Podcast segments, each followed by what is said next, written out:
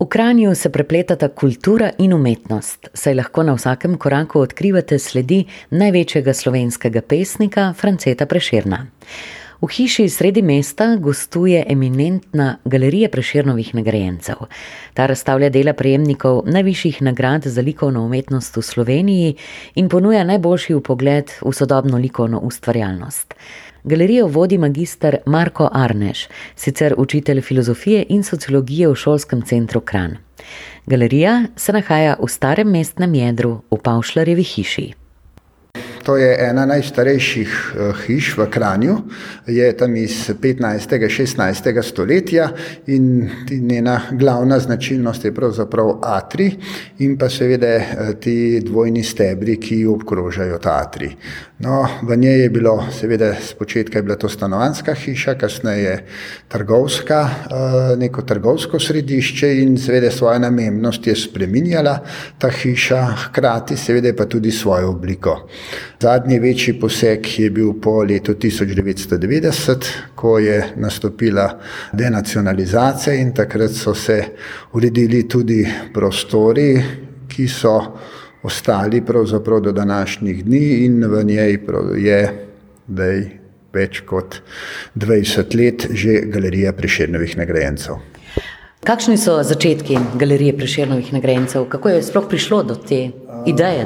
No, leta 2000 eh, smo se v Kranju pripravljali na velik dogodek, ki bo povezan s Francetom Prešernom, eh, obletnica njegovega rojstva in pa tudi njegove smrti. In takrat smo se odločili, da bomo pripravili eno veliko razstavo. No, in ker smo iskali neko povezavo, nek smisel na preširna, smo se odločili za preširnove nagrajence. O tem mogoče malo kasneje v preširnih nagrajencev. No, in leta 2000, kot sem rekel, smo v Kranju uh, naredili neko pobudo, eh, poslali to pobudo o predstavitvi nagrajencev tudi vsem ostalim slovenskim galerijam in pa muzejem, ki so sprijeli to eh, našo rekel, idejo in takrat smo prvič predstavili vse likovnike, ki so od leta 48 naprej, 47 naprej dobili nagrado, priširnovo nagrado ali pa nagrado priširnovega sklada. No, moram reči, eh, ta ideja razstavljanja priširnovih nagrajencev ne tako sistematično, pa se je porodila že leta 1995, ko smo zbirali neka sredstva za priširnov gaj. Uh, takrat je takratni župan Vitomir Gros je želel zamenjati v grajo in ni bilo sredstev in sem se ponudil, da bi naredili neko uh, prodajno razstavo uh, in Sveda, uspelo nam je to eh, z razstavo v Ravni Hrjovi hiši, ti naš znameniti arhitekt v Kranju in potem smo še štirikrat ponovili eh, tako imenovano mm, slikarji za priširnovo mesto oziroma likovni umetniki za priširnovo mesto in tako se je nekako začela odvijati zgodba, eh, ki je seveda dobila današnjo obliko, ko razstavljamo pravzaprav nagrajenc, priširnove nagrajence, nagrajence priširnovega sklada. Koliko razstav je bilo zdaj že? Eh? Eh, zdaj je bilo preko 110 razstav je bilo v teh letih. Uh, moram reči, da um, na začetku smo k razstavi povabili tudi likovne kritike, profesorje, književnike. No, in moram reči, da so se eh, ljubeznivo odzvala dr. Nace Šumi, ki naslednjo leto praznuje stoletnico in bomo tudi v galeriji posvetili nekaj časa uh, temu zakran velikemu možu in pa uh, književnik Boris Patrnu. Uh, sta takrat pristopila in seveda skupaj z arhitektom Markom Mušičem, ki je tudi m, želel pustiti pečat v tej galeriji, smo naredili nek načrt, kako bi uh, ta dejavnost razstavljanja in pa zbiranja umetniških del priširnovih nagrajencev v Kranju Eh, pravzaprav izpeljali. No, in takrat se je rodila leta 2000, mogoče kakšno leto prej, tudi ideja o stalni zbirki, ki je v teh, bom rekel, 25 letih narasla tam do 1000, zdaj imamo 1800 del, hranimo, uh, večinoma je to likovnih del, nekaj tudi fotografij, tako da je to ena zelo obsežna zbirka, ki predstavlja, kot sem rekel, ogromno količino teh izbranih del, uh, 107 umetnikov. Res je to nekaj edinstvenega v Sloveniji. To je res obsežna, bogata zbirka. So vam preširnovi nagrajenci svoje dela podarili, ste jih morali odkupiti? Kdo je daroval recimo največ? Ja, kot sem rekel, leta 2000 smo eh, z muzeji nekako zbrali vse te nagrajence, ki so do takrat bili nagrajeni. In uh, ko smo vračali dela v njihove ateljeje, so se nekateri odločili, da bojo opustili svoje delo uh, kar priširnovemu mestu, oziroma galeriji.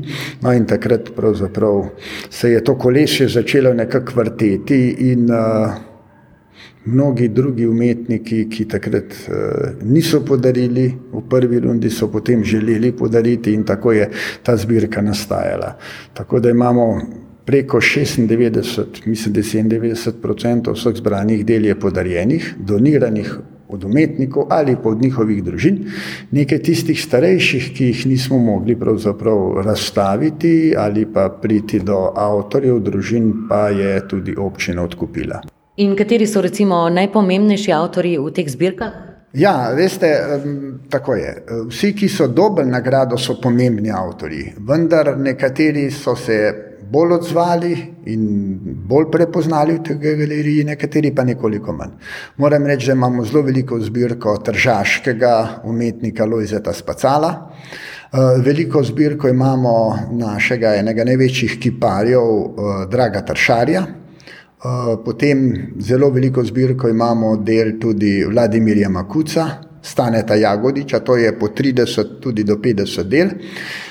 Zagotovo pa bo največja zbirka uh, koroškega slovenca Valentina Omana.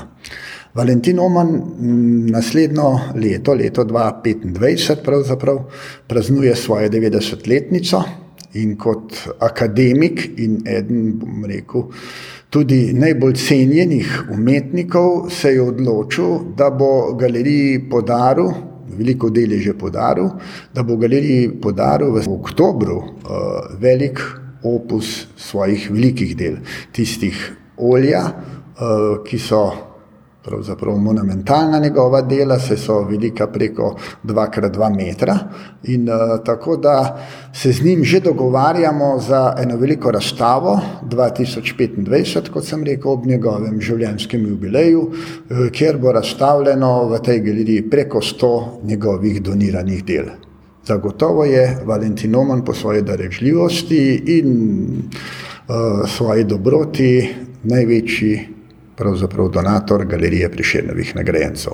Na kar smo še posebej ponosni, ker je kot človek, kot zamejec svojo pokončno držo tudi mnogim v matici svetu zgled. Kako je ta galerijska dejavnost sprejeta pri obiskovalkah, obiskovalcih, ljubiteljih? Uh, umetnosti. Ja, zdaj, ta galerija moramo vedeti, da predstavlja pravzaprav nagrajene umetnike. Ti nagrajeni umetniki eh, niso, uh, bom rekel, vedno razumljivi, saj je njihova, bom rekel, umetnost kdaj pa kdaj zavita v neko govorico, ki ni čisto dostopna vsem. Ne, to pomeni, da ko pridemo v galerijo, ne, nas lahko kakšen umetnik s svojimi abstrakcijami, s svojimi posegi, pravzaprav eh, je s svojimi posegi nerazumljiv. Tako da mm, ta galerija pravzaprav ima širše neke, bom rekel, perspektive kot zgolj neko lokalno delovanje. Ne. To pomeni, da uh, niso samo krančani tisti, ki hodijo, ampak zelo veliko uh, sledimo ali pa so sledilci v tem, kjer umetnik prihaja. Ne, to pomeni, ker se nagrade delijo po, Sloveniji, po vsej Sloveniji. Zelo veliko pride iz, eh, tudi iz prekmorja, primorske, dolenske, tako, tako je razstavljalec. Eh, tako da moram reči, da galerija ni nekaj, ki je bila lokalno vezana, ampak ima izrazito, bom rekel, ta širši pomen, državni pomen, kar se kaže tudi na obiskovalcih.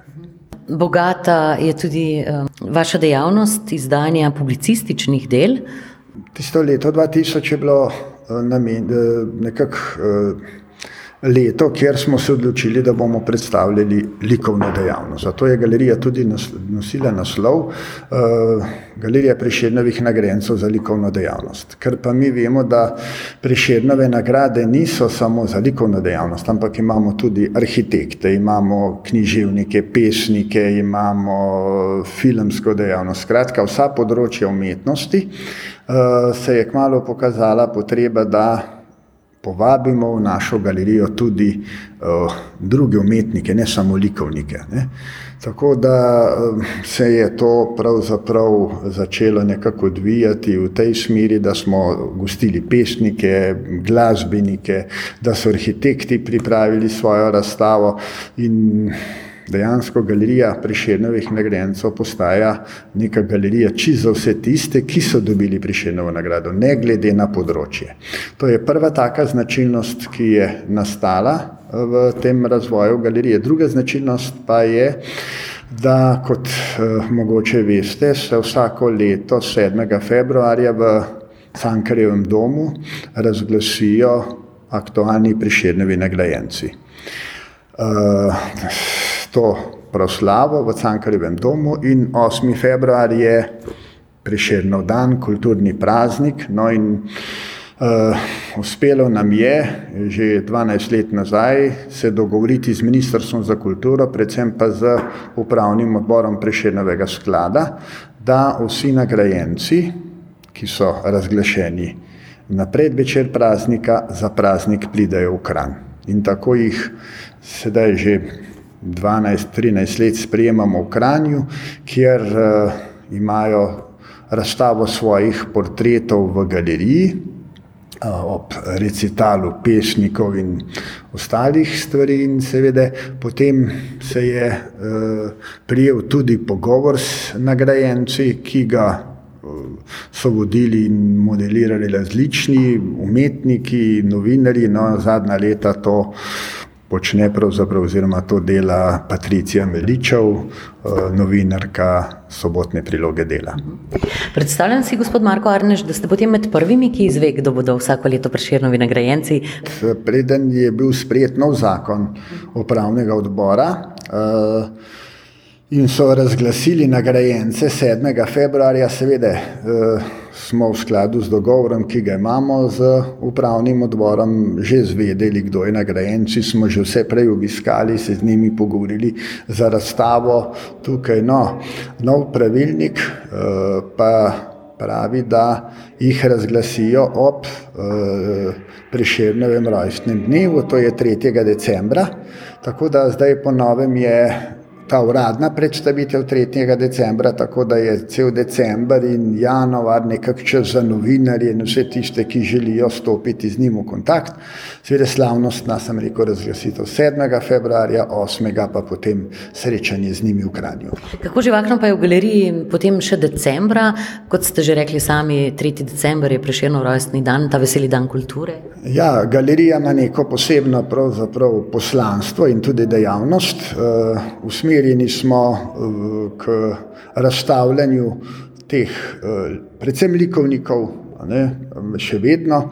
3. Eh, december pa je vedno nekako rezerviran za tiste likovnike in nagrajence, ki so dobili nagrado eno leto prej, to se pravi, oziroma za tekoče leto. Čeprav zvemo 3. decembra, kdo bo naslednjo leto nagrajen, v galeriji takrat razstavljamo aktualne nagrajence, to se pravi iz tekočega leta. In potem se nam to vsako leto nekako odvija. Aktualni nagrajenci 3. decembra, hkrati pa je takrat tudi napoved za nagrajence naslednje leto. Torej letos pri vas razstavljam. Herman Gvardjančič? Tako, letos pri nas razstavljata dva uh, likovnika, oziroma celo trije. To je priširno nagrajenec Herman uh, Gvardjančič, Škofjeločan, ki je uh, bil pravzaprav že predstavljen v tej galeriji pred leti. In pa Nikolaj Ber, prekmorski umetnik, ki živi v Izlakah. Tako da imamo dva likovnika, dva slikarja, odlična slikarja in pa seveda vizualno umetnico Emo Kugler, ki je tudi dobila za svoje videe priširno nagrado življensko, neko priširno nagrado. Tako da imamo tri likovnike. No, nekateri nagrajenci pa so se predstavili še preko poletja, saj vsako leto nekako želimo tudi v mesto preko poletja privabiti, bom rekel, neke obiskovalce, ki jih zanimajo priširnovi nagrajenci, tako da smo imeli književnika, glasbenika že in pa pravzaprav enega trubadurja že preko poletja. Vi sicer živite na Jezerskem, aktivni ste tukaj v Kranju, kako blizu pa vam je Prešeren in Prešernovo mesto? Ja, jaz pravzaprav se selim iz Crkelj Jezersko, pa Preddvor tako, ampak večino, večino časa moj delovnik je v Kranju, tako da največ časa preživim v Kranju. Koliko mi je blizu Prešeren, moram reči, da je bila velika želja, da to mesto dobi ime Prešernovo mesto, ko smo izbirali, kakšno, kakšna je tista prepoznavnost tega mesta in s temi našimi razstavami, predvsem tistimi prvimi, kot sem rekel, slikarji za Prešernovo mesto, likovniki za Prešernovo mesto, je nekako potem tudi v Kranju prevladala ta ideja, da to mesto nosi ime Prešernovo mesto. Ljubezen do likovne umetnosti? To po moje, je nastalo tam nekje sredi mojih tridesetih let. Prišel sem v neko tako družino, ki je bila zelo zbirateljska, zbirali so umetnine, predvsem naših starejših avtorjev, in tam sem navezal stike z določenimi umetniki. No, kot sem rekel, tam sredi devetdesetih let smo potem naredili neko prvo razstavo, tako s temi ljudmi, s temi umetniki, ki sem jih slučajno spoznal, in potem je seveda zadeva rasla in rasla in rasla in občina je imela posluh za to, da se ta stvar širi, dopolnjuje, in vsi župani, ki so bili, ne, moram reči, da ta galerija pravzaprav nekako spada pod Mestno občino Kranj, vsi ti župani, ki so bili, so prepoznali, bom rekel, pomembnost te galerije in jo seveda tudi finančno in tudi drugače podpirajo, da raste in da je zrasla taka, kot je. Hvala lepa, gospod Marko Arnež, za tale pogovor. Naj lepo raste galerija še naprej, uspešno ustvarjanje želim tudi vam pri vodenju in hvala lepa za tale pogovor.